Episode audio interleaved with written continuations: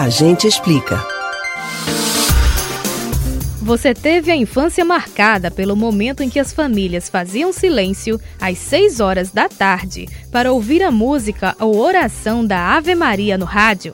Nesse instante, reverenciado principalmente pelos vovôs e vovós, era comum o costume de jovens e crianças pedirem a bênção aos mais velhos. O nosso ouvinte Gil Araújo, de Ouro Preto, em Olinda, quer saber o que significa essa tradição. Você sabe o que é a Hora do Ângelus? A gente explica. Como você que acompanha nossa programação já sabe, a Rádio Jornal permanece até hoje dedicando o primeiro minuto da noite à Hora do Ângelus. Seis horas. Esta é a hora do Ângelus, a hora da Anunciação. A oração é uma verdadeira relíquia com locução do radialista Abner Dantas de Mesquita, que já fez parte da nossa equipe. Ele faleceu em 2007 aos 78 anos. Marcar esse momento de reflexão já foi ainda mais comum nas diversas emissoras de rádio dentro e fora do Brasil, cada uma delas com uma forma própria. Em algumas, é rezada a prece da Ave Maria ou do Pai Nosso ou ainda é recitado um salmo com um fundo musical religioso. Em outras, é veiculada apenas uma canção de louvor.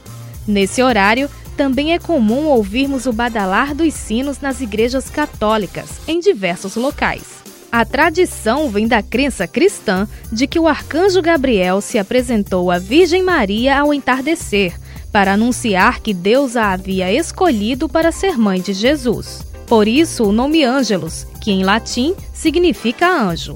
Outras denominações são a hora da Anunciação e a hora da Ave Maria. A recitação, acompanhada pelo toque dos sinos nos templos católicos, teve início no século VIII. Era chamada na época de oração da paz, fazendo referência à ideia de que o Filho de Deus, ao vir ao mundo encarnado, trouxe os fundamentos da paz entre Deus e os homens. Inicialmente, era composta pelas palavras da primeira parte da Ave Maria, repetida diversas vezes. Depois, foi composta uma prece padronizada, com três invocações e respostas, que atualmente já não é tão popular.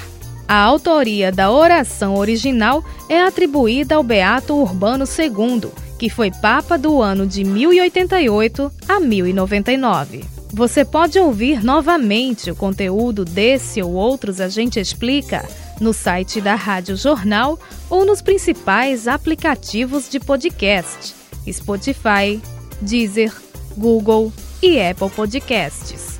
Betânia Ribeiro para o Rádio Livre.